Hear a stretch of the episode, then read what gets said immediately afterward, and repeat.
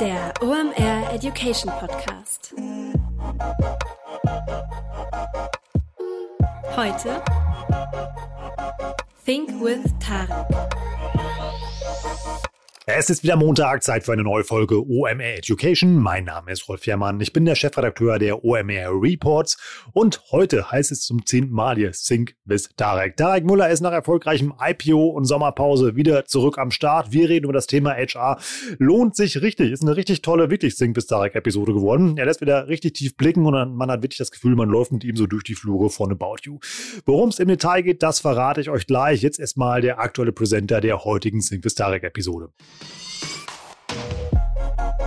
Bevor wir in die heutige Episode starten, darf ich euch den aktuellen Supporter vorstellen. Das sind Messenger People.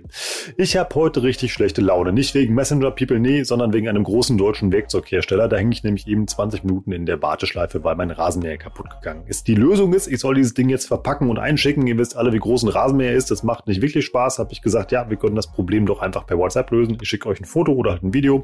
Dann kann sich der Techniker das angucken und wir lösen das Problem einfach mal auf dem kurzen Dienstweg. Hieß es, machen wir nicht. Solltet ihr aber. Nicht nur um mehr zufriedene Kunden zu produzieren, sondern einfach um euren Support entlasten. BMW macht das zum Beispiel sehr erfolgreich mit der Software von Messenger People. Die haben 60% weniger Anrufe im Service durch diese. Oder der Fahrpendler Miss Pompadour macht das bei Sales richtig erfolgreich. Neun von zehn Leuten, die der im WhatsApp-Chat hat, kaufen da tatsächlich nachher was. Das Team von Messenger People hat mal aus den 2000 Kundencases, die die haben, mal ein paar rausgesucht und hat für euch ein Playbook zusammengestellt. Das findet ihr unter messengerpeople.de slash education-playbook. Da könnt ihr mal reinlesen, wie richtig gute WhatsApp-Cases aussehen und vor allem das Ganze ist DSGVO-konform. Das ist ja immer so eine große Frage, wenn es um das Thema WhatsApp geht. Nutzt einfach die Chance, ist ein wahnsinnig unterschätzter Kanal aus meiner Sicht. Checkt das mal aus, messengerpeople.de slash education-playbook. Wir reden heute über das Thema HR. Das ist eigentlich für jeden Online-Marketer da draußen relevant, nicht nur für Personaler, die nach neuen Leuten suchen, sondern eigentlich für jeden, der Personalverantwortung trägt, der mit einem Team arbeitet, mit externen Dienstleistern oder ähnlichem. Denn es geht hier nicht nur um die Hardfacts, denn das wisst ihr bei About You ist alles datengetrieben. Das heißt, wir gucken im Detail rein, wie sieht so ein Recruiting-Prozess aus, wie finden die neue Leute, wo schreiben die neue Stellen aus, also diese ganzen Hardfacts. Es geht hier auch heute ganz viel um Unternehmenskultur. Wie machst du deine Mitarbeiter glücklich oder dein Team? Wie kann man das messen? Wie kann man dagegen steuern, wenn da was schief läuft. Und obendrauf halt eine ganz große Portion Tarek Müller. Zum Beispiel, warum die drei Gründer von About You am unruhigsten Platz der ganzen Firma ihr Büro haben und es da so aussieht wie in einer 18-jährigen Jungs-WG. Wir starten rein in die zehnte Episode Sync bis Tarek. Viel Spaß. Moin Tarek, schön, dass du da bist. Moin Rolf lange nicht gesehen und gehört. Ja, zehnte Episode Sync with Starek und ist ja so einiges in der Zwischenzeit passiert. Deshalb vielleicht die kleine Pause, die wir da gemacht haben, leicht zu erklären. Ähm, ja, was, was, was ist passiert? Euer Börsengang war dazwischen, unter anderem? Ja, genau. ja, also Kleinigkeiten sind passiert. Äh, nee, im Wesentlichen bei uns der Börsengang und danach war ich äh, nach langer Zeit mal wieder im Urlaub. Also das war mein Grund für die Sommerpause. Du hattest ja auch einen Grund, ne?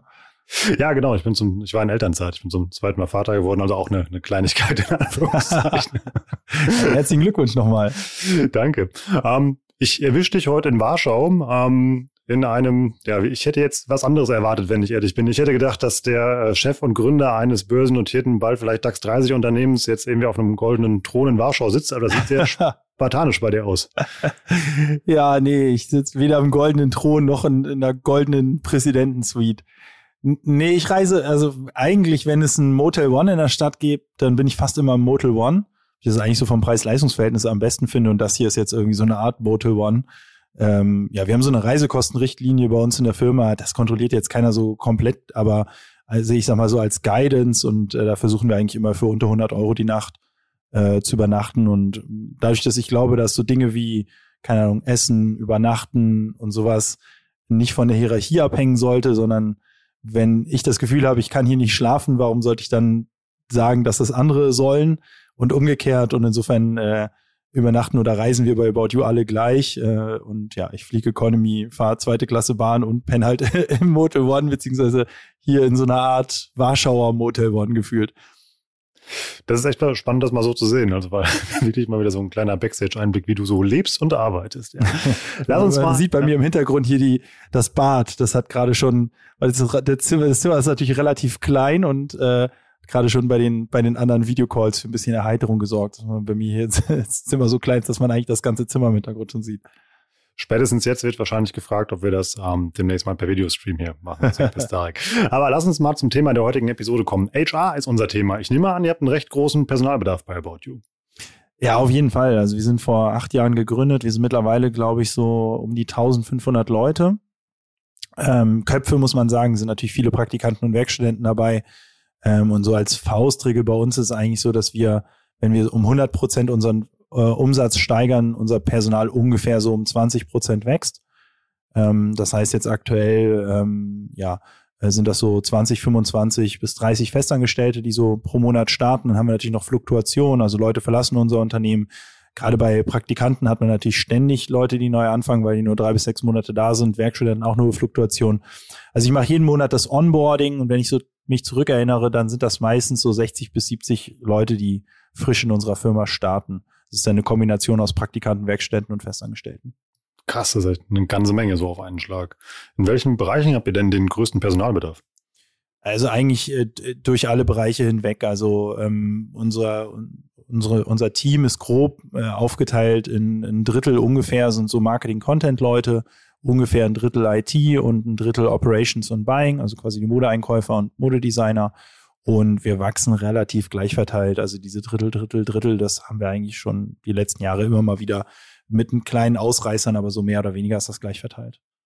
Interessant. Für normal heißt es ja immer, dass man das Programmierer ja immer händeringend gesucht werden und die halt schwierig sind, aber das hier. Wird's auch. Also das ist auch, das, ich würde sagen, die Programmierer zu finden, ist so mit am schwersten.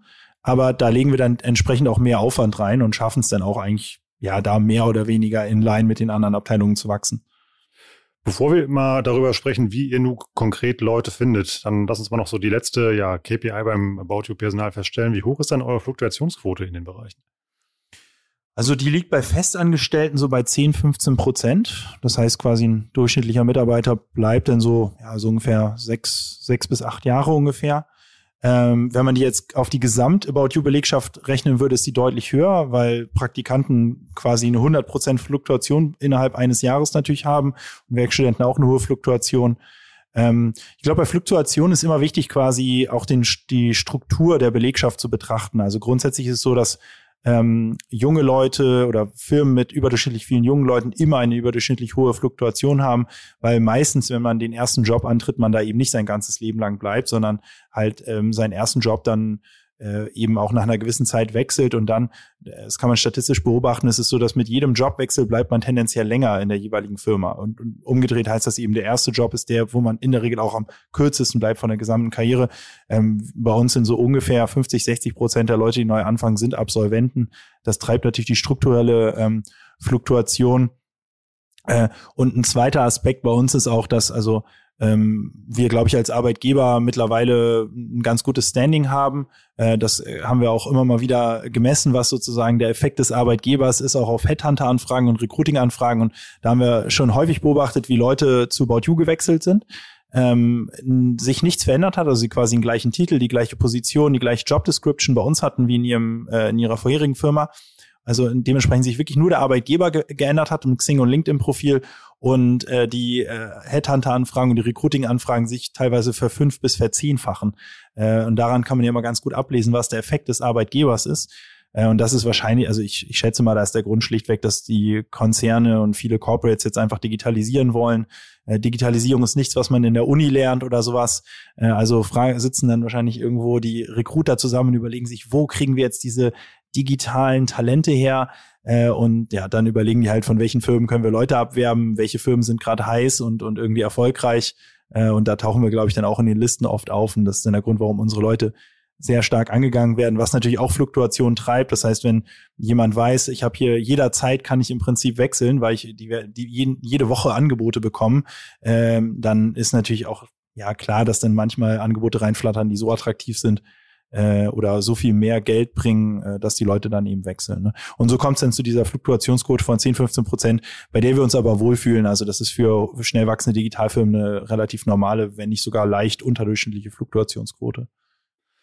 Wie ist das denn, wenn wir das mal umdrehen? Also wenn Leute so aktiv versuchen, Leute von euch abzuwerben, kommen dann automatisch auch ähm, Leute zu euch, weil ihr so eine gefragte Brand seid? Oder macht ihr klassische Printanzeigen und sucht die jungen, hippen Gen Z-Talente im Hamburger Abendblatt? Nee, also ich glaube, wir haben deutlich überdurchschnittlich viele Bewerbungen. Ich habe die konkrete Zahl nicht im Kopf, aber ich meine gesehen zu haben, dass wir im Schnitt deutlich über 100 Bewerbungen auf einen Job bekommen, was relativ viel ist in dem Bereich, äh, in dem wir aktiv sind, weil das eher ein Arbeitnehmermarkt ist. Also viele Firmen da wahrscheinlich nicht mal fünf Bewerbungen bekommen, gerade so Konzerne äh, auf die Stellen, die wir so ausschreiben, also Online-Marketing-Manager und was ich ja, auch, auch Mode-Einkäufer und so sind alles relativ äh, gefragte ähm, ähm, Jobs äh, oder re relativ gefragte Kandidaten, mal so rumgesagt. Also es gibt nicht viele, die das können und viele Unternehmen suchen es. Ähm, insofern, wir kriegen erstmal sehr viele Bewerbungen. Wir tun aber auch viel dafür, Bewerbungen reinzubekommen und gehen auch aktiv an. Das heißt, ähm, zunächst einmal stellen wir natürlich die Jobs, also schreiben wir die Jobs auf unserer Website aus, das ist klar. Ähm, dann schreiben wir auch häufig tatsächlich auf diesen klassischen Jobportalen aus, äh, einfach um den Bewerberpool zu vergrößern. Ähm, dann schalten wir bei den äh, Jobs, wo wir nicht ausreichend viele Kandidaten in der Pipeline haben, auch ähm, Ads, äh, also Instagram-Ads, Facebook-Ads, LinkedIn-Ads. Äh, wir machen tatsächlich auch Retargeting. Ähm, wir schreiben teilweise denselben Job auch mehrfach aus und beschreiben ihn unterschiedlich, weil wir festgestellt haben, dass äh, unterschiedliche Leute auf unterschiedliche Jobtitel und Jobbeschreibungen ähm, letztendlich reagieren, obwohl es der exakt selbe Job ist, ja auch in der Beschreibung dann eigentlich relativ deckungsgleich ist, aber äh, tatsächlich der Titel dann äh, ähm, ja unterschiedlich sein kann. Projektmanager, Online-Marketing, Performance-Marketing, äh, ne, Digital-Marketing ist am Ende alles das Gleiche, aber manche springen halt auf das eine äh, mehr an, manche auf das andere. Das heißt, auch das eine Maßnahme, um quasi Bewerberpools zu vergrößern. Ähm, und ja, machen am Ende sogar Retargeting. Das heißt, wenn du dir einen Job bei uns anguckst äh, und dich nicht bewirbst, dann kann es gut sein, dass, äh, dass wir dich durchs Internet verfolgen und versuchen, eben deine Bewerbung reinzubekommen. Und wenn das alles eben nicht ausgereicht hat, um äh, die perfekten Kandidaten reinzuholen, dann machen wir sogar Active Search. Das heißt, wir haben ein kleines Team in-house ähm, von, sag ich mal, so einer Art in-house Headhuntern, äh, die dann tatsächlich auch aktiv auf, auf LinkedIn und Xing im Wesentlichen Leute anschreiben. Das ist für uns auch ein mega guter Kanal. Ähm, und das alles machen wir international. Äh, also ich würde sagen, so 50 Prozent overall der Leute, die bei uns anfangen, sind nicht ähm, native deutschsprachig. Äh, in der IT und Co. ist das sogar noch deutlich, deutlich mehr. Äh, viele sogar aus dem, nicht mal aus dem, äh, aus Europa. Ähm, und insofern, ja, versuchen wir quasi international Recruiting zu betreiben und das auch mit so einem gewissen Performance-Marketing-Gedanken in dem Bewerben der Jobs. Das ist spannend mit dieser Variation von dem Text der Stellenanzeige, weil das ist so ein einfacher Hack, den man echt mal ausprobieren kann, um mehr Bewerbungen zu kriegen, weil das stimmt ja wirklich, dass die Leute mal dann vielleicht auf unterschiedliche Sachen anbeißen. Wie groß ist dann eure Personalabteilung, die das macht? Boah, puh, ich weiß es gar nicht so ganz genau, weil wir so eine dreigeteilte Personalabteilung haben. Das heißt, so ein bisschen historisch gewachsen gibt es quasi eine Hannes HR, eine Tarek HR und eine Sebastian HR und Recruiting. und dann haben wir noch ein, ein, kleines Team, das hängt wiederum bei Hannes, die so übergreifende HR-Geschichten machen. Ähm, aber ich Teilt glaube, das nach so, Stellen auf oder wie habt ihr euch da organisiert? Äh, ja, nach Geschäftsführer. also deswegen Hannes Sebastian und ich. Also jeder Geschäftsführer hat seinen eigenen HR-Recruiting-Bereich mhm. weil wir da ein bisschen unterschiedliche Ansätze haben, weil es auch schon sehr unterschiedliche Leute sind, die dann in den jeweiligen Bereichen sind. Also ITler findest du und musst du halt anders an, ansprechen als jetzt Marketing-Leute, als jetzt ähm, Logistik-Projektmanager, Kundenservice-Projektmanager oder vor allen Dingen halt unsere ähm, Einkäufer und äh, Modedesigner, von denen wir extrem viele suchen. Ja, das sind so unterschiedliche Leute, so ein unterschiedlicher Angang im Recruiting, im, im HR äh, und Co. Deswegen haben wir da so eine Art dreigeteilte HR äh, und Recruiting plus so eine übergreifende ähm, äh, ein übergreifendes Team. In Summe sind das, denke ich, so 20 Leute ungefähr. Welche Software nutzt ihr für das äh, ganze Tracken der Leute, die auf die Seite kommen? Ist das einfach der Pixel, der in der Website ist, oder habt ihr da wieder was eigenes programmiert und wertet da Daten aus und macht wieder spannende Sachen? Das ist ja meistens so bei euch. also die Grundlage vom Tracking auf unserer Website ist Google Analytics. Ähm, das heißt, so messen wir, wie viele Bewerbungen bekommen wir rein, äh, und von, von welchen Traffic-Quellen kommen die Bewerbungen. Ähm, dann haben wir ähm, Analytics leicht aufgebohrt und haben letztendlich der Bewerbung einen Euro-Wert zugeordnet. Also wir sagen halt, eine Bewerbung von einem ITler ist uns X Euro wert, eine Bewerbung von, weiß ich nicht, Online-Marketing-Manager Y ja, und das ist dann hergeleitet über wie viel ist uns die Einstellung eines Kandidaten wert, dann wie ist der Conversion Funnel, also von denjenigen, die sich bewerben, wie viele nehmen wir am Ende auch? Und so rechnen wir einmal zurück quasi, was uns eine Bewerbung wert, abgeleitet von was uns eigentlich eine Einstellung wert.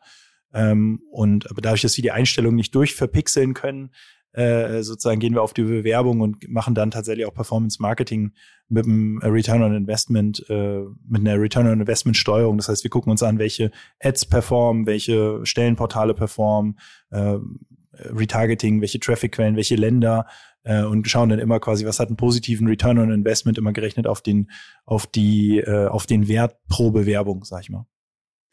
Habt ihr beim Advertisen oder bei den Aktionen, die ihr macht, um die Stelle zu besetzen, unterschiedliche Strategien, je nachdem, welcher Job da ausgeschrieben ist? Also ihr macht ja zum Beispiel auch die Talent-Tour bei uns mit, die unsere Jobbörse auch organisiert.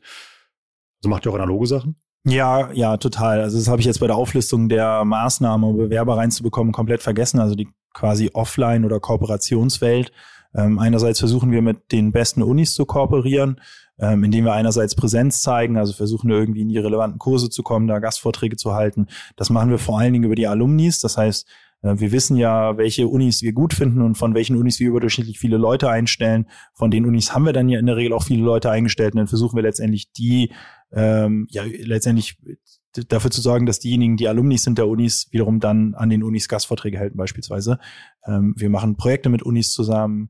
Äh, wir sind auf Jobmessen präsent, wie zum Beispiel auch äh, eurer, eurer, eurem Jobformat quasi digital, äh, wo wir, ich glaube, da waren wir eins der ersten Unternehmen, meine ich, oder? Die da, die da mitgemacht haben. Also zumindest versuchen wir auch früh dran zu sein an solchen, bei solchen Themen, aber auch ganz analoge Offline-Jobmessen wie in Hamburg fällt mir ein der Online-Karrieretag beispielsweise, wo wir einen Offline-Stand haben, äh, wo hier in Hamburg ich tatsächlich auch meistens irgendwie einen Vortrag halte.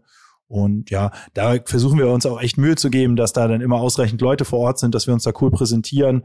Mm, was mich immer mega freut, wenn ich da bei so Jobmessen bin, bei so Offline-Jobmessen sieht man dann ja auch, kann man ja von oben runter gucken und sieht, wo sind viele Leute an den Ständen und wir sind eigentlich fast immer der Stand oder also von da, da wo ich immer da, also wenn ich da war, war, war es tatsächlich auch immer so eigentlich, dass wir der Stand waren, wo die mit Abstand meisten Leute standen.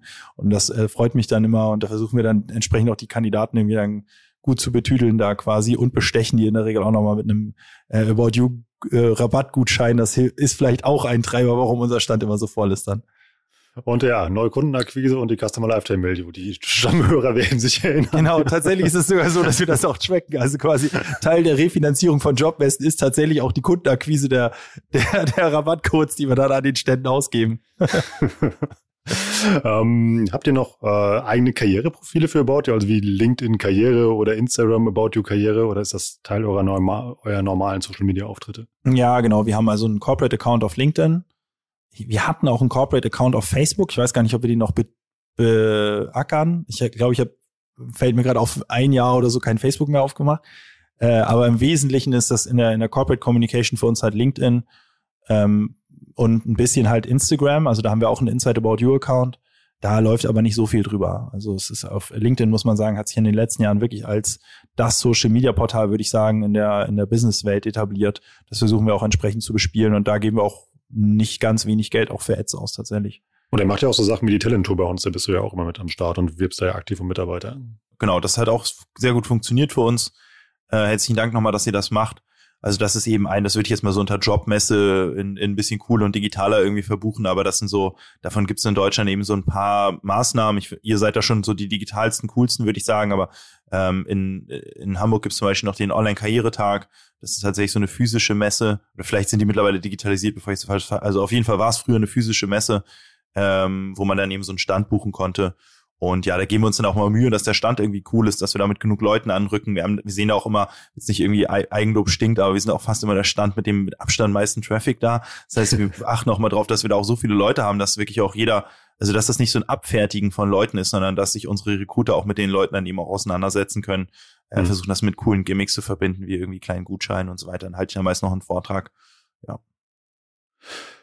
Wenn wir jetzt mal das Buzzword Gen Z reinschmeißen, unterscheidet sich da der Weg? Also setzt ihr da zum Beispiel schon auf TikTok-Ads oder sowas? Oder geht ihr da den normalen Prozess auch?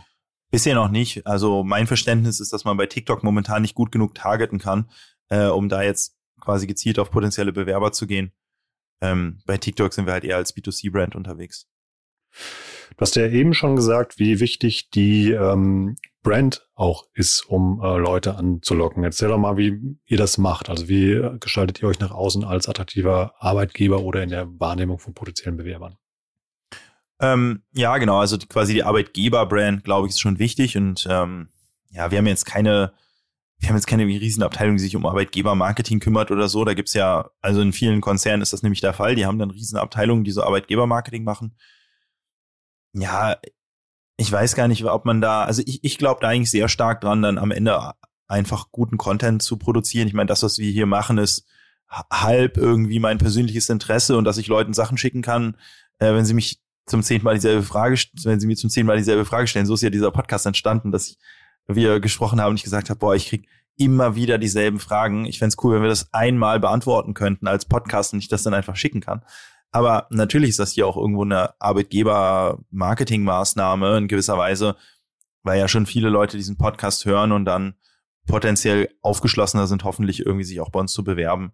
Und wir machen Blogposts, wir machen Konferenzvorträge, Uni-Partnerschaften, wir arbeiten mit Unigruppen zusammen, wir fördern gewisse Initiativen wie ähm, Initiativen, die also ähm, jungen Mädchen beispielsweise das Thema IT näher bringen und also versuchen einfach irgendwie sehr präsent zu sein in, in den Touchpoints, wo es um Bildung, Weiterbildung und Absolventen und jungen Menschen geht, dass man halt möglichst frühen Alter About You natürlich idealerweise als Modeplattform kennenlernt, aber dann an irgendeinem Punkt auch versteht, dass wir ein Arbeitgeber sind äh, und man eben bei uns auch arbeiten kann und dass wir ja eben re möglicherweise relevant sind äh, für als Arbeitgeber.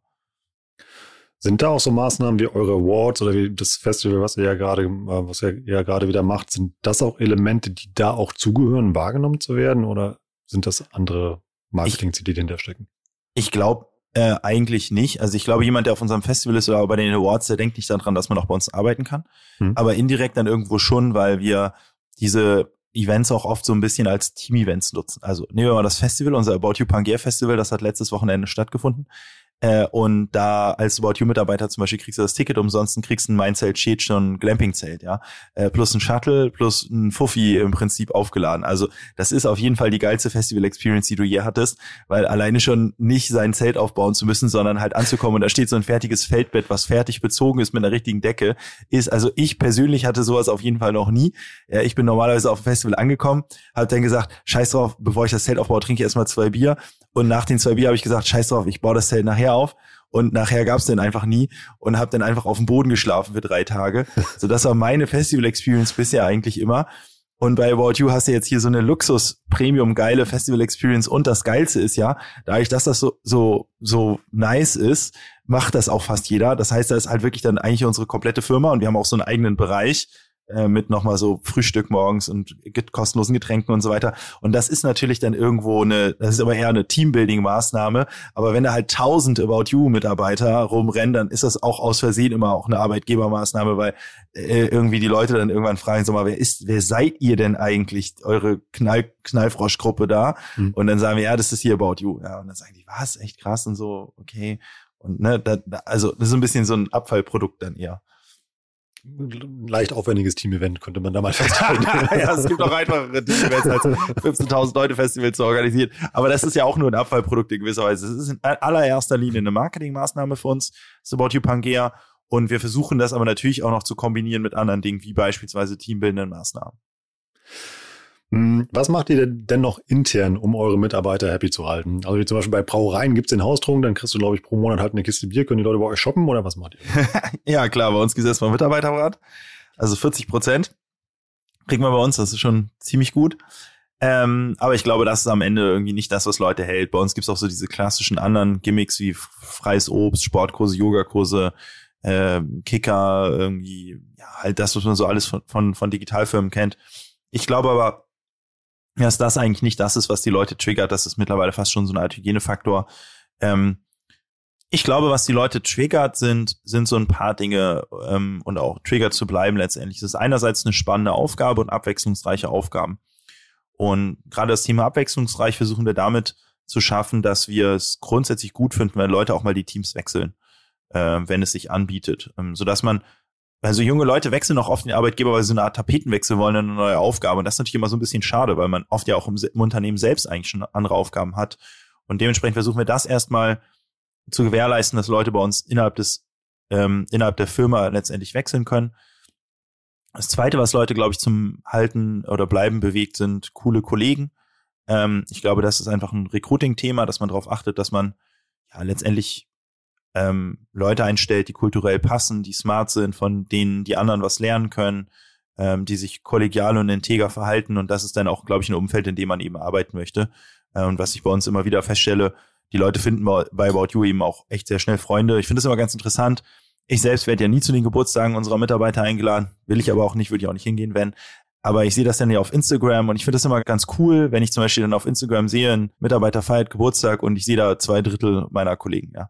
Also da, daran sieht man ja auch dann so ein bisschen, so ein Geburtstag ist ja so der, der, die ultimative Frage, wer sind eigentlich deine Freunde, ja. Und äh, das ist irgendwie schon ganz cool, dass, dass man dann so sieht, nach so ein paar Jahren About You besteht oft der Freundeskreis der Leute dann auch zu einem großen Teil auch aus About You Leuten. Ähm, und das ist natürlich auch dann etwas, was die Leute zum Bleiben bewegt, dass sie halt wissen, sie finden hier auch coole Leute, weil wir sind 1300 Leute, super international, alle mehr oder weniger im selben Alter. Also das ist auch wirklich eine, so eine Art Verlängerung der, der Uni-Zeit dann, was, was so das ganze Thema Freunde angeht. Ähm, ich glaube, dass ein weiteres Thema ist so eine, eine sinnvolle Aufgabe oder irgendwie eine Aufgabe, die ja, die, die die Leute spannend finden, aber so im Größeren, also als, als, als Firma. Ähm, und da versuchen wir immer wieder klar zu machen, wo wollen wir hin? Wir wollen die globale Nummer eins im Modehandel werden. Wir wollen expandieren. Wir sind noch lange nicht am Ziel angekommen. Im Gegenteil, jetzt geht der Weg erst richtig los. Ähm, Gerade zum IPO war das auch wichtig, weil manche irgendwie das Gefühl hatten, äh, jetzt haben wir den IPO geschafft, jetzt sind wir ja fertig. Ne? Und äh, dann haben Hannes Betz und ich, also auch als wir das gemerkt haben, relativ schnell gesagt, müssen hier sofort irgendwie ein Lead-Event machen, weil das ist absolut nicht unsere Meinung, dass wir jetzt hier fertig sind, sondern im Gegenteil, das ist jetzt hier Tag eins des, des zweiten Kapitels, sage ich mal, von ganz vielen Kapiteln, die noch folgen werden. Also irgendwie den Leuten, glaube ich, auch irgendwo zu sagen, wo soll es eigentlich hingehen? Ja, was ist das größere Ganze? Was ist die strategische Vision? Aber auch äh, Themen natürlich rund um Nachhaltigkeit, dem Ganzen nicht nur eine, eine strategische Vision zu verpassen und ein kommerzielles Ziel, sondern irgendwo auch ein, äh, eben deutlich zu machen, dass wir uns auf dem Weg dahin jetzt nicht, dass wir den, den Erfolg nicht auf Kosten des Planets oder der Menschen oder der Gesellschaft irgendwo äh, haben wollen. Das ist auch was, was, glaube ich, gerade junge Menschen irgendwie wichtig finden. Und dann gibt es natürlich nochmal so die klassischen Themen, würde ich sagen. Das sind dann so Sachen wie ähm, Gehalt, ähm, äh, Beförderung und so weiter. Ähm, beim Thema Gehalt ähm, zum Beispiel ist es so, dass wir für fast alle Teams regelmäßig Gehaltsbenchmarks durchführen. Das heißt, wir fragen uns dann, wer für diese für diesen Job, den wir da machen, wer ist dann ein sinnvoller Benchmark? Ähm, vor sagen wir fünf, sechs Jahren waren das im Wesentlichen andere Startups für uns. Und je größer wir werden, desto mehr orientieren wir uns dann eben auch an großen Digitalfirmen wie, keine Ahnung, Auto 1 N26, Zalando, Trivago, Xing, hier jetzt in Hamburg mal, äh, und aber auch teilweise gucken wir uns auch mittlerweile schon an, was eigentlich die Konzerne bezahlen. Da sehen wir uns noch nicht ganz bei den Konzernen, aber ähm, so als Orientierung äh, und, und führen halt Gehaltsbenchmarks durch, indem wir dann im Prinzip die Firmen anrufen und sie fragen, hey, was zahlt ihr eigentlich so im durchschnittlichen ähm, ne, Senior, weiß ich nicht, Online-Marketing-Manager jetzt mal als Beispiel oder irgendwelche anderen Rollen ne, und äh, schauen immer, dass wir da eben im Durchschnitt liegen dessen, was eben in der Branche da draußen bezahlt wird. Was im Umkehrschluss immer heißt, dass es nochmal jemanden gibt, der mehr zahlt, aber da, wir wollen auch nicht derjenige sein, der am meisten bezahlt, sondern derjenige, der fair und durchschnittlich bezahlt. Ähm, und ja, das ist auch so eine ongoing Diskussion. Ist das denn jetzt eigentlich fair, nur in Anführungsstrichen das Durchschnitt zu bezahlen? Weil viele unserer Mitarbeitenden sagen dann, ich bin hier unterbezahlt und leiten die Unterbezahlung dadurch her, dass sie sagen, ich krieg woanders ja mehr. Auf der anderen Seite sagen wir dann eben auch, du kriegst aber auch deswegen woanders mehr, weil du bei uns arbeitest. Und das wird also auch nie weggehen. Du wirst immer irgendwie 20, 30 Prozent mehr bekommen äh, von oder teilweise sogar noch mehr, weil oft quasi im, beim Abwerben von Leuten ja immer so eine nächst höhere Position angeboten wird. Das heißt, wenn ein Teamlead gesucht wird irgendwo, dann schreiben die unsere Seniors an. Wenn ein Head gesucht wird, dann schreiben sie unsere Teamleads an. So, das heißt, es wird also quasi dieses dass Leute woanders eben mehr verdienen, liegt einerseits daran, dass es oft so einen kleinen Wechselbonus gibt manchmal und aber auch oft daran, dass sie sozusagen durch den Wechsel auch den nächsten Schritt in der Karriereleiter gehen würden.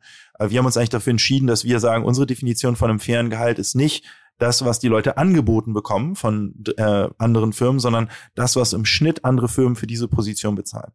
Und das führt aber auch dazu, dass wenn man, wenn man das Ganze auf Positionsebene vergleicht, die Leute bei uns das also gleiche verdienen wie in den Peer-Firmen.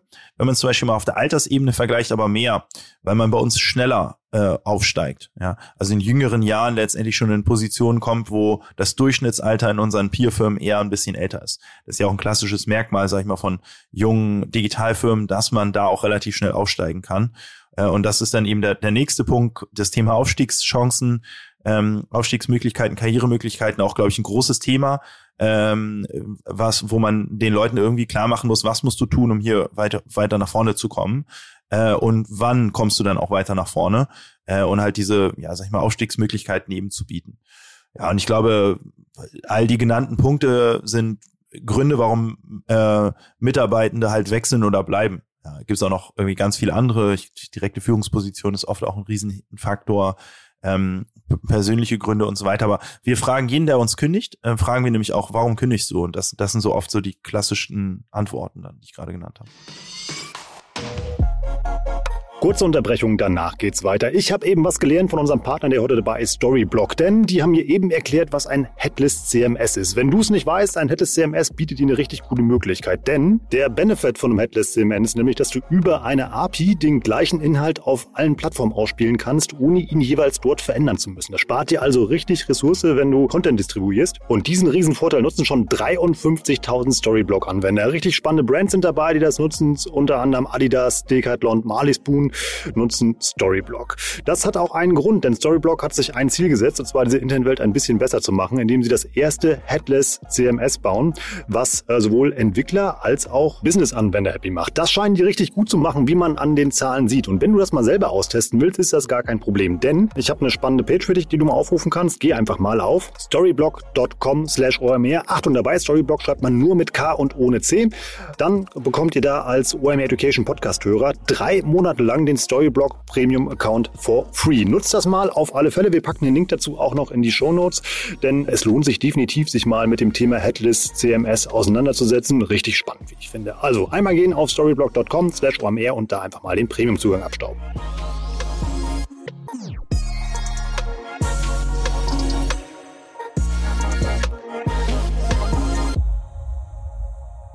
Eigentlich kann man ja euer Modell auf so drei Säulen stellen. Die erste sind dann diese weiche Faktoren, die du eben halt ja gemeint hast. Das heißt, eben mal Sachen eben neben dem eigentlichen Job, die es eben halt dann gibt, Begeisterungsfaktor und eben halt die dann auch ein positives Klima halt fördern. Dann zum zweiten eben halt die, äh, ja, das positive gefordert sein aufgrund von einer äh, spannenden Aufgabe und Wechselmöglichkeiten. Dann die dritte Säule eben halt die, ähm, die harten Faktoren, was dann ja Aufstiegschancen und ähm, ja, Gehalt ist, also was man dann tatsächlich messen kann.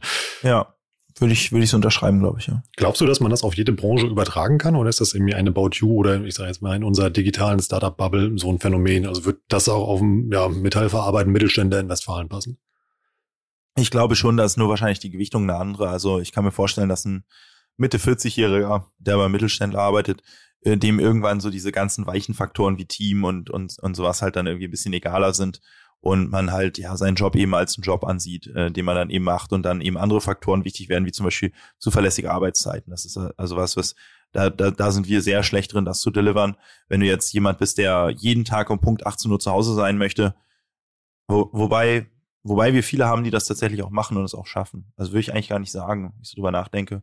Mein Kollege Hannes ist zum Beispiel jemand, der schon den Anspruch hat, seine Kinder immer ins Bett zu bringen. Alex zum Beispiel auch. Also Alex hat in den vielen Jahren äh, bei uns bisher es immer geschafft, äh, äh, mit seinen Kindern zu Abend zu essen und sie ins Bett zu bringen. Und setzt sich halt danach dann eben noch an den Laptop. Aber ich sag mal so, er setzt sich dann eben auch danach noch auf, auf deinen Laptop. Das er ist jetzt natürlich auch eine wichtige Führungskraft bei uns, bei normalen Mitarbeitern. Es ist jetzt nicht so, dass sie dann irgendwie ja zwangsweise so so mega viel arbeiten müssen, aber also eine gewisse Flexibilität braucht man bei uns schon und ich glaube, da hat man bei anderen Unternehmen eine deutlich höhere Zuverlässigkeit, äh, dass man wirklich, sag ich mal, 9 to 5 machen kann auch und das zuverlässig und dann aber auch dann wirklich den Stift fallen lassen kann und dann auch nicht nochmal an Laptop muss und im Urlaub auch nicht irgendwie ab und an mal eine WhatsApp beantworten muss oder sowas. Also die, auf diese Flexibilität delivern wir nicht. Mein Gefühl ist, je älter man wird, je mehr man sich auch äh, Richtung Familie orientiert, ähm, je mehr man seinen Freundeskreis vielleicht auch schon gebildet hat, desto weniger relevant werden diese Themen wie Freunde finden und, und ein Umfeld haben und irgendwie ab und an auch mal ein Bierchen trinken abends und Themen wie Zuverlässigkeit, ein vernünftiges Gehalt und Co. werden dann halt einfach wichtiger. Ne? Insofern würde ich sagen, die Faktoren sind wahrscheinlich immer die gleichen, Gewichtung ändert sich aber. Interessant. Also bei dem Modell, was du ja eben beschrieben hast, wird dann ja mit zunehmendem Lebensalter und Berufserfahrung ja, äh, werden die Säulen ja nach hinten raus immer stärker. Also wird eins unwichtiger, irgendwie äh, zwei bleibt eigentlich bestehen, damit man immer vom Kopf her gefordert ist und Säule drei überwiegt dann eben halt, um, ja, um das eigene Leben abzusichern. Genau, das und dann kommt wahrscheinlich noch Säule vier. es ist irgendwie so Familienfreundlichkeit eben dazu. Das sind dann so Themen wie Teilzeitmöglichkeit, Elternzeitmöglichkeit, ähm, Urlaubstage, ähm, Flexibilität den Tag zu gestalten, Homeoffice natürlich jetzt ein ganz wichtiges Thema. Äh, also hat man hat man die Möglichkeit auf Remote Work, Ähm, das sind, das sind alles Themen, die dann dazu kommen. Ich meine, dadurch, dass unser, der Altersschnitt bei uns bei den Festangestellten liegt so bei 29, 30, ist also gefühlt jeden Tag sagt mir irgendwer, dass er jetzt ein, er oder sie jetzt ein Kind bekommt. Äh, also auch das sind dann Themen, also damit können wir, glaube ich, mittlerweile extrem gut umgehen, ja, dass Leute dann ein Monat, drei Monate, ein Jahr raus sind, anderthalb Jahre, zwei Jahre und danach irgendwie cool wieder eingegliedert werden, auch in die Firma. Äh, und dann aber auch in, in, in dem gewünschten Tempo wieder hochfahren. Also wenn gewünscht in Teilzeit anfangen und dann Stück für Stück die Stunden hochfahren und so. Also das sind dann auch Themen, die, die dann natürlich immer wichtiger werden, wenn es immer in Familienplanung geht. Ne? Das ist schon ein gutes Stichwort, weil du hast ja Homeoffice und Remote Work angesprochen. Habt ihr das immer schon angeboten oder ist das was, was in den letzten anderthalb Jahren, wie viele Arbeitgeber gelernt haben, jetzt in Folge ähm, ja, der, äh, der Corona-Situation, dass man sich da anpassen muss? Also äh, ganz ehrlich, wir hatten nie Remote Work und ich habe äh, ich habe zum ersten Mal in meinem Leben Videocall gemacht, glaube ich, zu Beginn der Pandemie. Krass. Und das heißt ja schon was. Ich wäre eher so ein Digital Native, ja. Doch, wir hatten vorher einen tatsächlich so. Vor Corona hatten wir einen Videocall. Ja, für die Aufnahme hier. Das, um das mal festzuhalten. Wow, quasi. Ich, das, das ist mal Aber vor Corona, haben wir ja. vor Corona mal einen Videocall gemacht? Ja. Kann mich gar nicht mehr dran erinnern. Naja, ich hatte auf jeden Fall das Gefühl, ich habe nie so einen Termin über, also sagen wir mal, einen ganz normalen Termin mit meinen Kollegen irgendwie über Videocall gemacht. Wahrscheinlich habe ich es, aber es ist immer eine Handvoll, ja. Mhm. Ähm, so, ich war eigentlich nie ein Homeoffice-Fan. Ähm, ich habe auch immer gesagt, ich kann zu Hause gar nicht arbeiten irgendwie. Und das war aber immer ein großer Wunsch in der, auf der Wunschliste der Mitarbeitenden. Und, aber Hannes und Sebastian sind auch so ein bisschen anti-Homeoffice gewesen und deswegen gab es das bei uns halt nie. Ähm, und das hat sich jetzt natürlich komplett geändert. Also ich habe meine Meinung komplett geändert, was das ganze Thema Homeoffice angeht. Äh, ich finde, das ist also äh, produktiver, äh, man kann da besser arbeiten, man wird weniger gestört. Ähm, ja, ich vertraue, wir vertrauen unseren Leuten ausreichend, dass wir auch denken, dass sie jetzt nicht die ganze Zeit wie Netflixen oder sowas äh, auf der anderen Seite muss ich sagen, nach anderthalb Jahren Pandemie habe ich auch gemerkt, dass halt viel verloren geht und das, was ich dachte, nämlich, dass man im Homeoffice nicht so effizient ist, ich eigentlich finde, dass das eigentlich fürs Büro gilt. Im Büro ist man nämlich nicht so effizient und macht die ganzen oft Smalltalk und so weiter. Aber das hat halt auch einen gewissen Wert, weil das, was ich finde, was so ein bisschen in anderthalb Jahren sich nicht sehen verloren gegangen ist, ist gerade dieser Smalltalk, ist dieses Brainstorming, ist dieses auch so ein bisschen am Thema vorbei irgendwie quatschen. Ja, weil ich glaube, viele kennen das ja, wenn man so ein Videocall reingeht, man hat irgendwie ein Thema, man fiedelt das ab, der Termin ist viel schneller vorbei. Das ist geil, wenn man irgendwie Sachen auch wirklich mal auf die Straße bekommen möchte. Mhm. Aber das hindert auch ein bisschen die Kreativität und dieses um die Ecke denken und mal ein bisschen was quasi neben der eigenen, neben dem eigenen Bereich auch mitbekommen. Und deswegen ist quasi unsere, unser, unser, unser Way forward ist, ähm, die IT wird komplett remote bleiben mh, nach Corona. Ähm, dort werden wir es eigentlich so machen, dass wir alle, keine Ahnung, sechs bis acht Wochen oder sowas alle ITler einmal ins Büro holen für drei, vier Tage. Ähm, damit da eben das Socializing stattfinden kann, dass der Austausch stattfinden, dann die Review-Termine statt. So, so, so Dinge, wo man über, über Videocalls nicht so gut funktionieren, wie zum Beispiel Fazit ziehen und sich gegenseitig Feedback geben. Also irgendwas, was schöner ist, wenn man das in Person machen kann und danach beim, bei einer Zigarette noch kurz drüber reden kann. Also all diese Sachen finden bei der IT dann eben in diesen sechs bis acht Wochen Zyklen eben dann statt, wo dann alle im Büro sind für drei, vier Tage.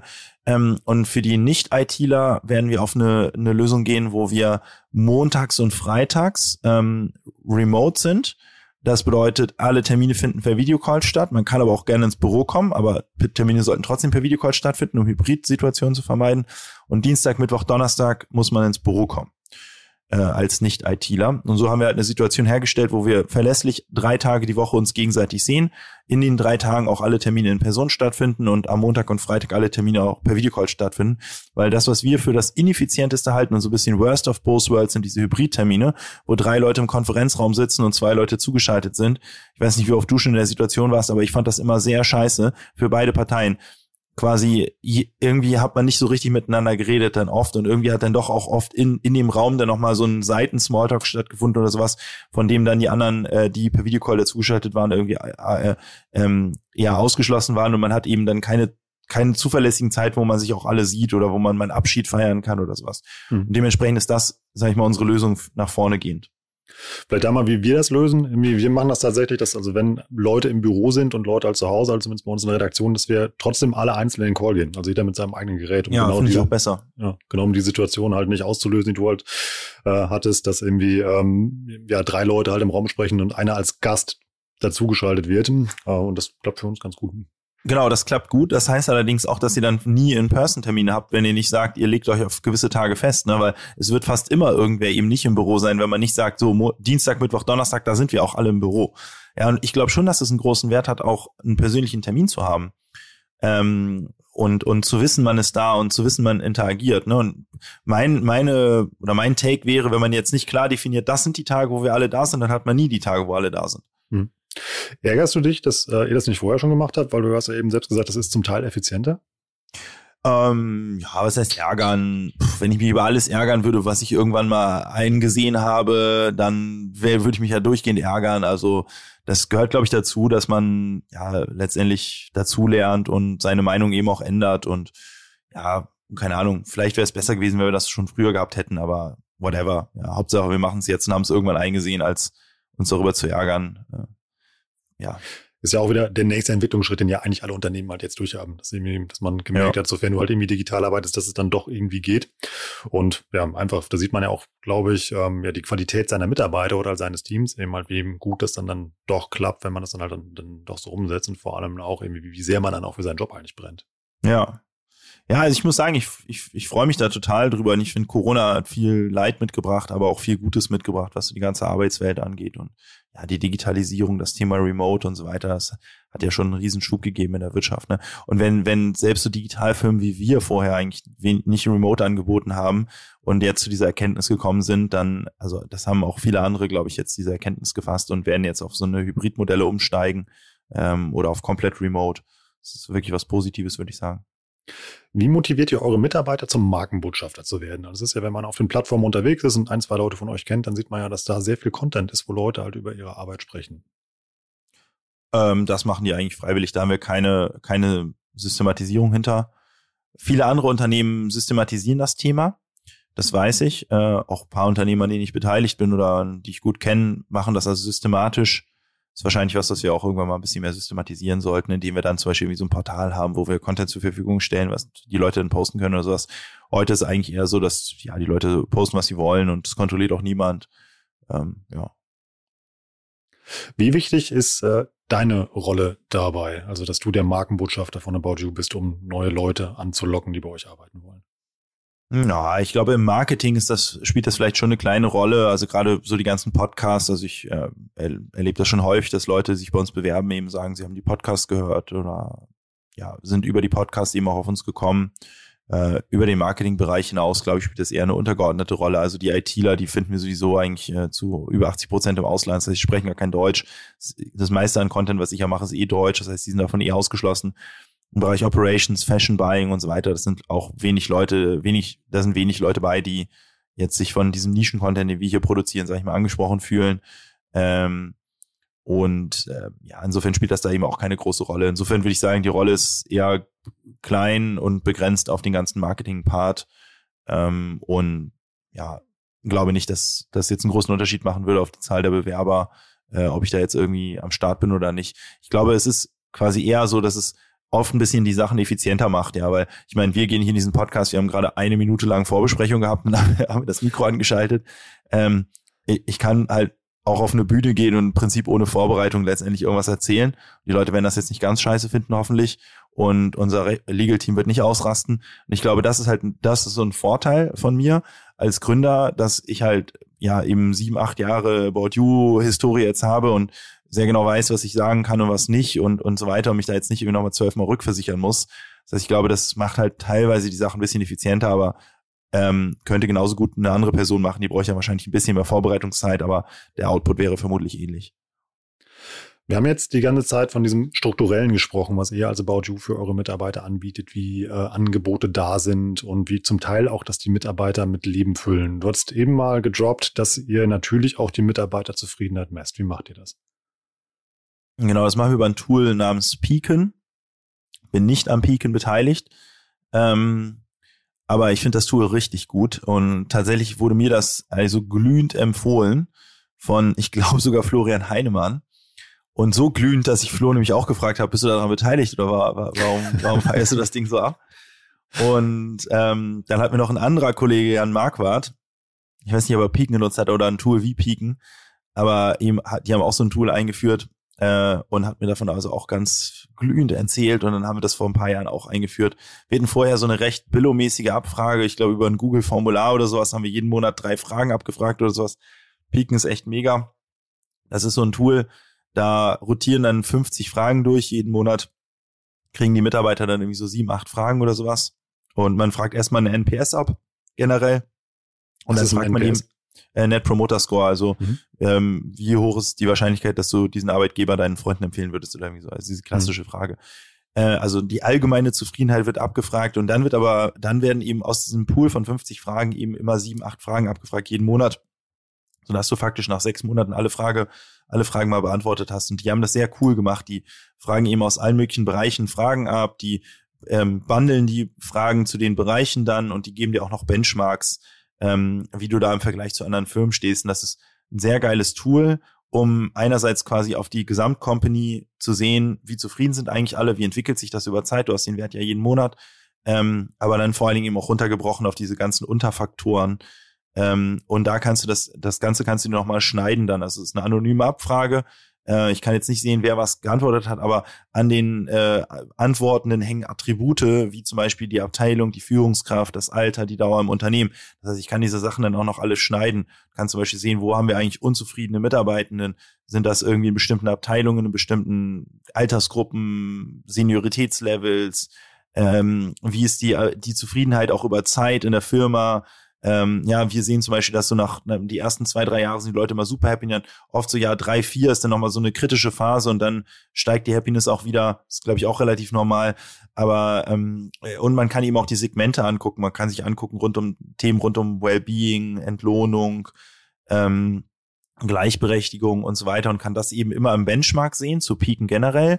Man kann das in so einem Industrie-Benchmark sich anschauen und man kann dann eben auf die Teams runtergehen und beim, wenn du auf der Teamebene bist, dann siehst du es eben im Benchmark zu der Firma, also zu About You. Und so kannst du recht schnell feststellen, wo eigentlich die Defizite der jeweiligen Teams sind, der jeweiligen Führungskräfte und dann eben daran arbeiten. Plus ähm, jede Frage kann kommentiert werden. Und man kann auch generelle Kommentare hinterlassen, wie gesagt, alles anonym.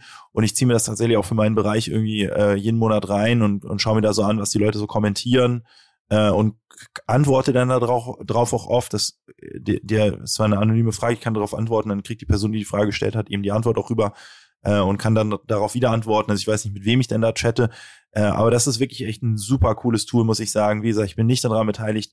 Das kann ich aber wirklich also jedem sehr stark empfehlen. Ähm, das nutzen wir. Dann haben wir als Feedback-Tool Leapsom. Ähm, auch ein sehr cooles Tool, ähm, wie ich finde, äh, um ja um, um so diesen ganzen Feedback-Prozess letztendlich zu digitalisieren und äh, ähm, ein bisschen cooler zu gestalten, ähm, Zyklen zu haben, dran erinnert zu werden. Äh, und das ist ein Tool, das ist noch ein bisschen jünger, würde ich sagen. Äh, da kenne ich die Gründer, Gründerin ganz gut, bin ich auch nicht dran beteiligt, aber wirklich auch eine super Firma, finde ich. Also auch ein super Team dahinter. Ähm, das Tool ist heute schon, finde ich, besser als alle anderen Feedback-Tools und ich glaube, vor allen Dingen würde ich dem Team auch zutrauen, dass sie das schaffen, in den nächsten Jahren da äh, das Tool also auch so, so weiterzuentwickeln, dass das richtig Spaß bringt, äh, darüber in den Feedback-Prozess auch abzufiedeln. Äh, und dann haben wir als ähm, HR-Verwaltungstool noch Personio. Das haben wir gerade neu eingeführt. Wir waren gerade bei einem anderen Tool vorher. Ich glaube, wir haben dann noch so ein paar kleine Kinderkrankheiten mit Personio gerade, weil es gerade wirklich ganz frisch eingeführt wurde. Davor hatten wir echt so eher so ein Oldschool-Tool. Ähm, aber das finde ich macht auch einen ganz guten Eindruck so von vom ersten Blick und der UI und Auswertungsmöglichkeiten und so weiter. Nur bei dem anderen Tool, was ich da mal ganz gut fand, es geht bei Personio sicherlich auch, sind halt so Themen wie Krankenstände zu tracken, Fluktuation, äh, Abteilungswachstum, ähm, Frauenquote, Gender Pay Gap, ähm, Frauen in Führungspositionen, ja, also ich sag mal so die, so die, so, so, so, so einen Überblick zu bekommen, wie eigentlich die Organisation letztendlich dasteht, wie sich die Leute verteilen auf die Abteilungen und so weiter. Ähm, das sind so Sachen, die ich dann auf dem Personio mir angeschaut habe. In Liebsten dann, wie gesagt, die Feedbacks äh, der Leute und der Teams und in, in, in Peaken dann wieder die, die generelle Mitarbeiterzufriedenheit. Das sind so die Tools, auf die ich eigentlich im Wesentlichen schaue. Das sehe ich auch relativ regelmäßig. Und dann bei den Teams geht ihr dann noch eine Stufe runter, dann so zu normalen Personalfeedback-Gesprächen und sowas. Ähm, genau, das ist dann in Liebsam. Also das normale, sag ich mal, Personalfeedback-Gespräch findet halt eben über Liebsam statt. Ja. Hm. Wie wichtig ist es, dass du nah beim Unternehmen bist? Also ich habe den Eindruck, dass dir jeder schreiben kann und sich jeder an dich wenden. Ja, also ich persönlich finde das schon sehr wichtig. Es gibt aber auch genug Beispiele, wo Leute irgendwie eher nicht so nahbar sind als Geschäftsführung und dann klappt es trotzdem. Hannes, Sebastian und ich teilen uns erstmal ein Büro, schon seit immer. Und wir haben unser Büro eigentlich strategisch da platziert, wo der meiste Footfall ist, also quasi der, die meiste Laufkundschaft, sag ich mal. Wir Wo sitzen nämlich quasi neben der, neben unserer, sag ich mal, neben unserem Lunchbereich, also da, wo die Leute im Mittag essen. Und neben dem Lunchbereich ist nämlich auch unser Raucherbalkon. Und der Raucherbalkon ist auch die Verbindung von zwei Gebäuden. Wir haben mittlerweile drei Gebäude und zwei dieser Gebäude sind über den Raucherbalkon verbunden. Und es ist der Bereich, wo man eben durchgehen muss, wenn man in den anderen Gebäudetrakt möchte. Also es ist auf jeden Fall quasi, und genau da ist unser Büro. Also das ist quasi der, der, der, es gibt keinen Ort, wo so viele Leute vorbeilatschen wie da, weil wenn du rauchen willst, wenn du das Gebäude wechseln willst, wenn du Mittagessen gehst oder wenn du in einen anderen Gebäudetrakt willst, musst du da vorbei. Es gibt keine andere Möglichkeit. Ähm, und wir sitzen da. Ja, das heißt, also mit einer hohen Wahrscheinlichkeit in den Nicht-Covid-Zeiten sieht uns fast jeder Mitarbeitende einmal am Tag mindestens, weil wir sitzen da in so einer Art Glaskasten. Da kann man einfach reingucken. Da haben wir so ein kleines Chaosbüro, sieht ein bisschen aus wie so eine WG von 18-jährigen Jungs, aber so, wir sind halt wirklich schlechter drin aufzuräumen. Ähm, und da sitzen wir halt zu dritt drin und ja, haben wir noch so einen kleinen Mini-Besprecher. Ähm, und ich glaube, das schafft erstmal so eine gefühlte Nähe, weil man uns halt sieht. Ne? Das ist, glaube ich, schon alleine ein wichtiger Faktor. Dann holen wir uns natürlich da unseren Kaffee, wie jeder einen Rauch, stehen an einer Kaffeeschlange an, das ist immer die längste Schlange, äh, weil es der meistbenutzte Kaffeeautomat bei uns, glaube ich, in, in der Firma ist, aber dann kann man reden. Ähm, Sebastian und ich sind auch Raucher, wir rauchen irgendwie zwei, drei Zigaretten am Tag, dann sind wir auch auf dem Balkon. Also wir versuchen eigentlich äh, Punkte zu schaffen, wo man uns sehr easy ansprechen kann äh, und sehr unformell, ja, und weil ein Termin einzustellen ist ja schon immer eine Barriere oder zum Beispiel auch in den Raum reinzukommen ist schon eine Barriere. Ja, aber wenn man halt draußen, wenn ich draußen stehe und rauche, da- dann kommt jemand raus, da jemanden anzuschnacken, ist ja keine hohe Barriere. Ne? Und dementsprechend versuchen wir Nahbarkeit auch darüber herzustellen, dass wir Barrieren abbauen.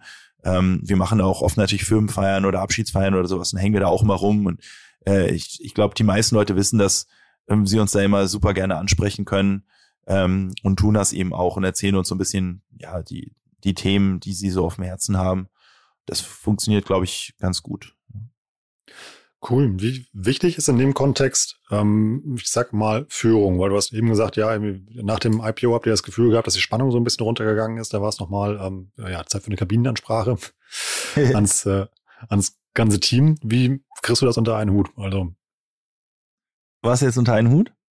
Ähm, also dieses ähm, auch speziell, du arbeitest ja mit sehr vielen jungen Leuten immer auch zusammen, wo man sagt, Ja. okay, quasi mal dann irgendwie die Leitplanken möglichst gering halten, flache Hierarchien, also das, was man ja immer so in unserer Bubble halt irgendwie hört. Aber trotzdem ist es ja dann manchmal auch wichtig, wie du jetzt sagst, immer, dass irgendwie das ähm, der zentrale Kurs ähm, und die zentrale Idee halt auch kommuniziert wird. Ja. Ja, das machen wir gar nicht so oft. Also, dass wir jetzt so ein Lead-Event hatten, ich weiß gar nicht, wir vielleicht zwei, drei Mal in der Geschichte von About You gemacht. Immer wenn wir es machen, sagen wir dann, ach so, das müssen wir auf jeden Fall öfter machen und dann vergessen wir es irgendwie. Mm, Das war aber jetzt schon sehr hilfreich, fand ich. Also einen Tag. Auf der anderen Seite haben wir immer auch großen Respekt davor, irgendwie unsere Leute einen kompletten Tag rauszuziehen. Ich meine, das ist schon, das ist schon krass viel irgendwie Zeit, die dann für sowas raufgeht und irgendwie, glaube ich, muss man da so ein bisschen die Balance schaffen. Ich meine, wir haben äh, einmal im Monat unsere Stand-up, die ist natürlich jetzt digital. Da erzählen wir immer ein bisschen was, wie steht's gerade, geben so ein bisschen Updates, machen oft so ein paar Deep Dives in bestimmte Themen und so weiter. Und da kommunizieren wir natürlich immer auch irgendwo letztendlich unsere Strategie beiläufig. Ähm, und wir haben dann nochmal alle vier Wochen ähm, auch ähm, so ein Forum, das nennen wir Discussions with the MDs, also im Prinzip so eine Art ja, offene Frage-Antwort-Runde.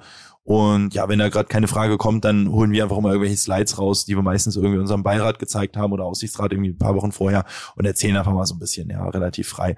So, und das sind also, dementsprechend haben wir alle zwei Wochen ähm, quasi einen Termin, äh, jeweils eine Stunde, wo jeder reingehen kann, wo wir ein bisschen über Strategie und, und Status Quo und so weiter reden.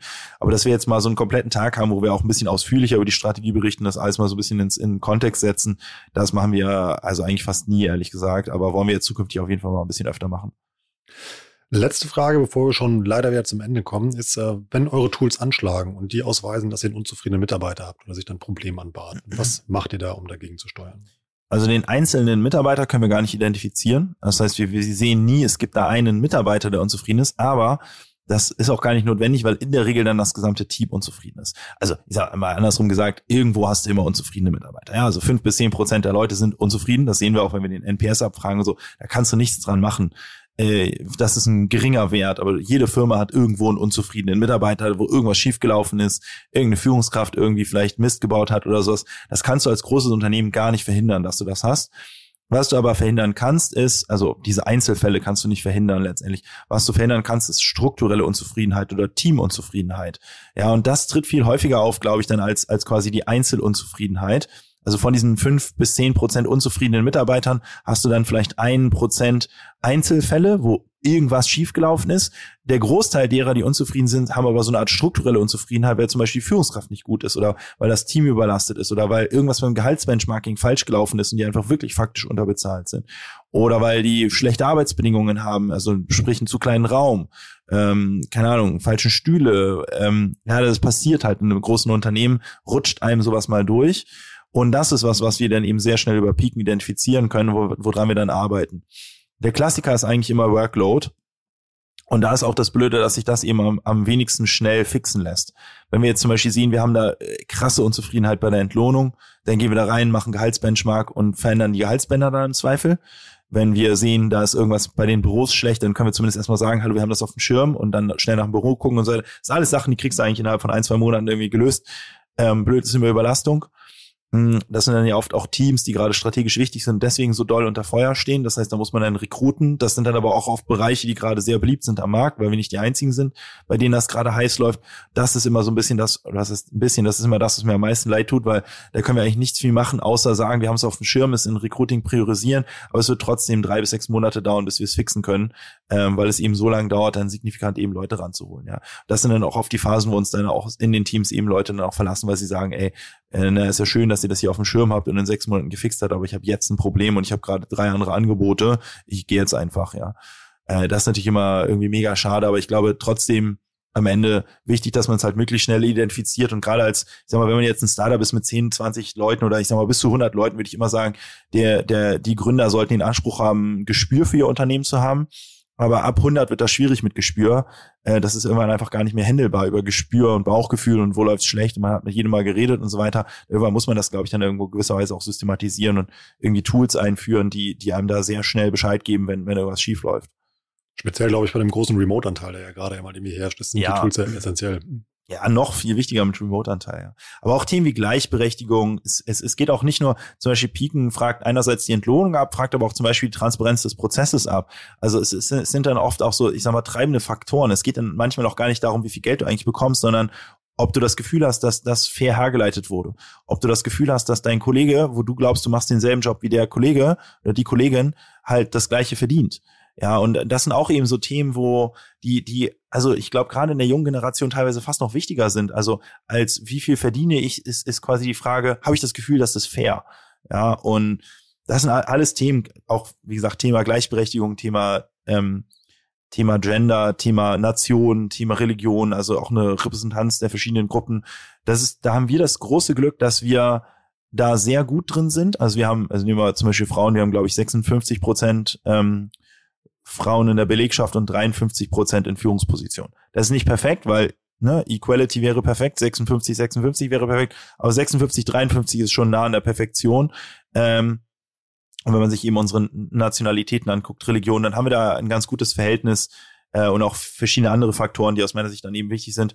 Hm, ich, aber ich sag mal so, wenn wir feststellen würden, zum Beispiel, dass es nicht so, würden wir da auch aktiv gegen arbeiten, weil ich glaube, das sind auch so Themen, die dann sehr schnell zu einer Frustration führen können, wenn Menschen halt das Gefühl haben, hier läuft irgendwas halt unfair oder hier werden irgendwelche Gruppen bevorzugt oder benachteiligt. Und ja, das sind, glaube ich, alles Themen, wo man als Unternehmen gut beraten ist, wenn man da schnell gegenwirkt, ähm, bevor das Ganze eben in Frustration niederschlägt. Aber wie gesagt, that being said, bei all dem, was wir tun, ähm, haben wir trotzdem, wenn du unsere Arbeitgeberbewertung anguckst, dann wirst du trotzdem viele finden, die sagen, es ist irgendwie scheiße bei uns gewesen. Ähm, ich weiß selbst, dass es manche gibt, die unzufrieden waren bei uns. Äh, also ich glaube, wir sind jetzt definitiv kein perfekter Arbeitgeber.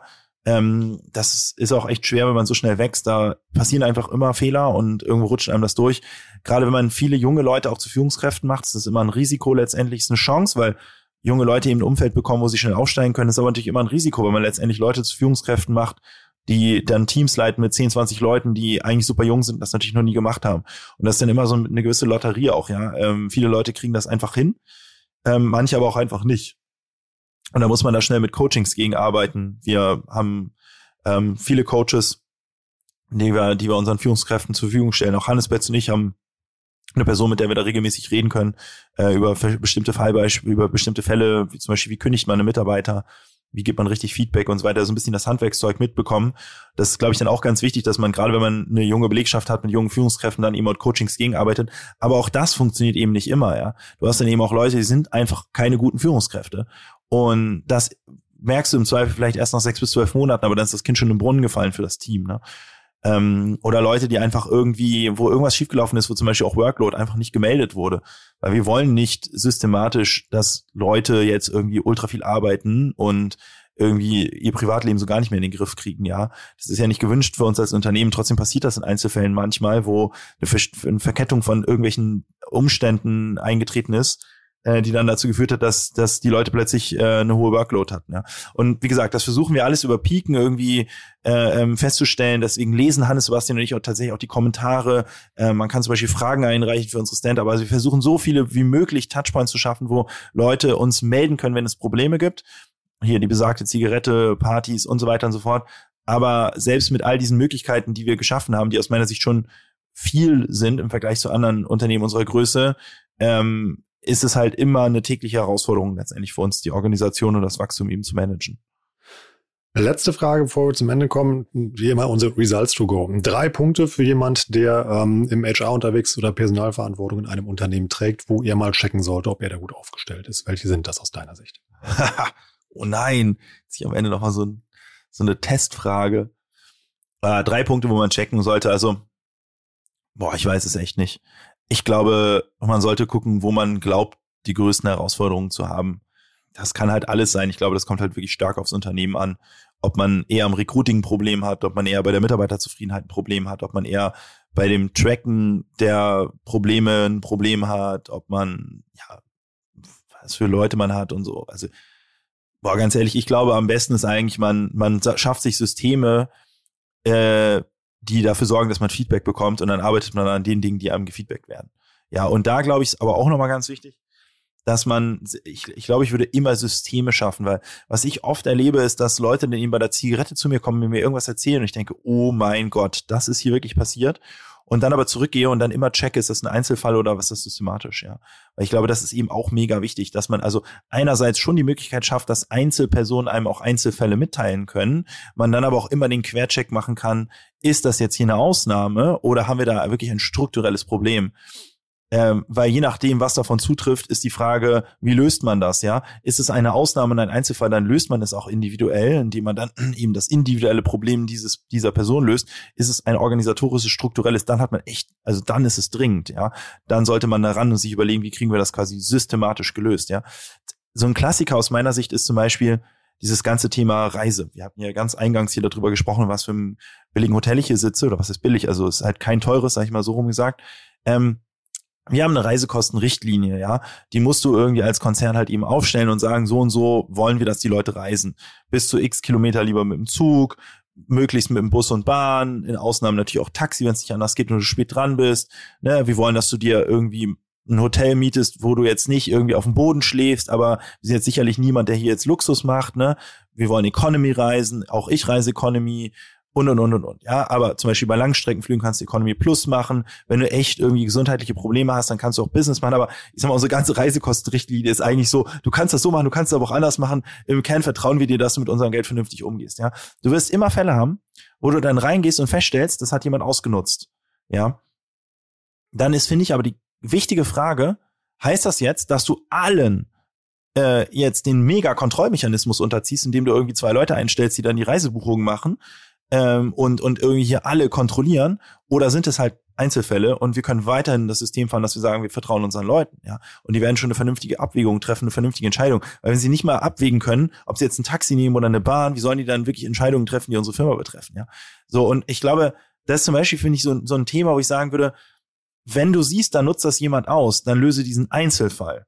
Ja, aber, aber, aber das ist das ist für mich immer kein organisatorisches, strukturelles Problem. Auf der anderen Seite gibt es dann manchmal Sachen, wo wir festgestellt haben, da haben wir wirklich ein strukturelles Problem. Das Thema Remote ist, ist sicherlich etwas, wo wir jetzt einfach festgestellt haben, wir hatten da keine sinnvolle Remote-Strategie eigentlich vor ähm, Covid. Und wenn uns Leute im Einzelfall gesagt haben, sie würden gerne mobil arbeiten, dann haben wir das immer als Einzelfall abgetan, aber es war eigentlich etwas, das wir hätten strukturell vielleicht lösen sollen oder das ist vielleicht ein blödes Beispiel, aber es gibt eben andere Fälle, wo wir schon dann festgestellt haben, okay, das ist was, da müssen, da müssen, das müssen wir strukturell lösen.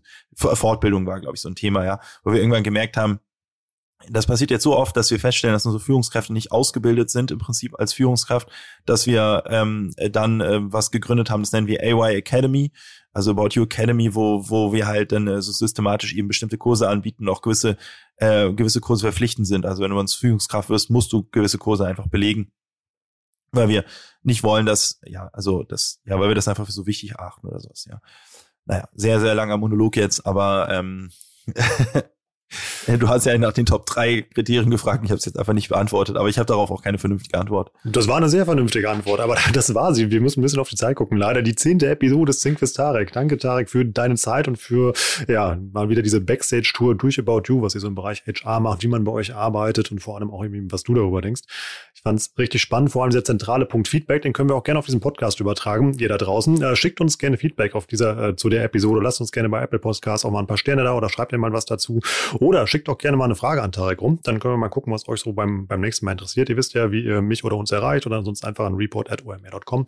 Dann landen so die Themen, die, die wir hier mal diskutieren können, dann bei mir in der Inbox. Tarek, danke für das ganze Wissen. Liebe Grüße nach Warschau. ja, danke. Grüße zurück nach Hamburg. Und ja, dann freue ich mich auf Episode Nummer 11. Bis dann. Ciao, Bis bald. Ciao. Das war sie, Episode Nummer 10, Sing bis Tarek. Ich hoffe, ihr konntet eine Menge mitnehmen. Ich habe das getan. Mir macht das immer richtig viel Spaß, mit Tarek zu reden. Und vor allem heute hatte ich wirklich so das Gefühl, man läuft mit ihm so durch die Flure der Hamburger About You Zentrale und darf da mal Mäuschen spielen. Und ja, mal gucken, wie sind da so Prozesse, wie ähm, arbeiten die da, wie ist so das Betriebsklima. Also ich habe irgendwie ein richtig gutes Gefühl dafür bekommen. Wenn euch das angezündet hat, das heißt, ihr bei ähm, bei About You arbeiten wollt oder noch besser bei OMR, kleiner Tipp für euch, OMR hat eine Jobbörse. Und zwar omr.com slash jobsen. Da findet ihr eine ganze Menge Jobs. Ich glaube, allein About You hat da gerade acht Stellen offen. Wir haben auch eine ganze Menge offen hier bei OMR. Zum Beispiel auch noch die Stelle als Redakteur bei den OMR Reports. Das heißt also, wenn du in mein Team kommen willst und ähm, ja, dann mal sehen willst, wie wir Backstage hier so diesen Podcast produzieren oder wie wir diese richtig tollen OMR Reports schreiben, dann komm einfach an Bord. Bester Job der Welt, macht unglaublich viel Spaß, kann ich einfach nur empfehlen. Link dazu dazu ist in den Show Notes. Andersrum, wenn du Personalverantwortlicher bist und mal die Tools auschecken willst, die Tarek ähm, eben erwähnt hat, also die About You nutzt, dann guck doch mal auf unserer Reviews-Plattform vorbei, omr.com slash reviews. Da findest du nämlich ähm, Tool-Rezensionen von echten Nutzern. Das heißt, bevor du halt ein teures Tool einkaufst, kannst du da mal gucken, was andere Leute davon denken und kannst dich halt ein bisschen schlau machen, welche Features hat das Tool, ist das für deinen Case geeignet und kannst halt auch schon mal so ein bisschen hinter die Kulissen gucken, bevor du dann halt ein Tool implementierst, was dir halt am Ende nichts bringt. Also, Jobs findest du unter omr.com slash jobs. Passende Tools findest du unter omr.com slash reviews. Das waren meine beiden letzten Tipps für heute. Ich freue mich riesig auf die nächste Woche und auch, dass ihr dann wieder am Start seid. Wie gesagt, wenn ihr uns was Gutes tun wollt, lasst uns mal ein ja, oder am besten ein paar Sterne bei Apple Podcast da. Empfehlt den Podcast jemand oder noch besser, teilt den einfach mal auf LinkedIn und schreibt, warum ihr das hier gerne hört und gibt uns ein bisschen Feedback dazu. Ich sage danke fürs Zuhören. Tschüss aus Hamburg. Bis nächste Woche. Ciao, ciao.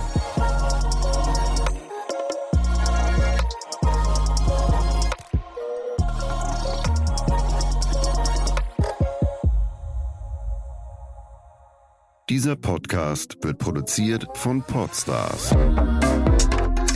bei OMR.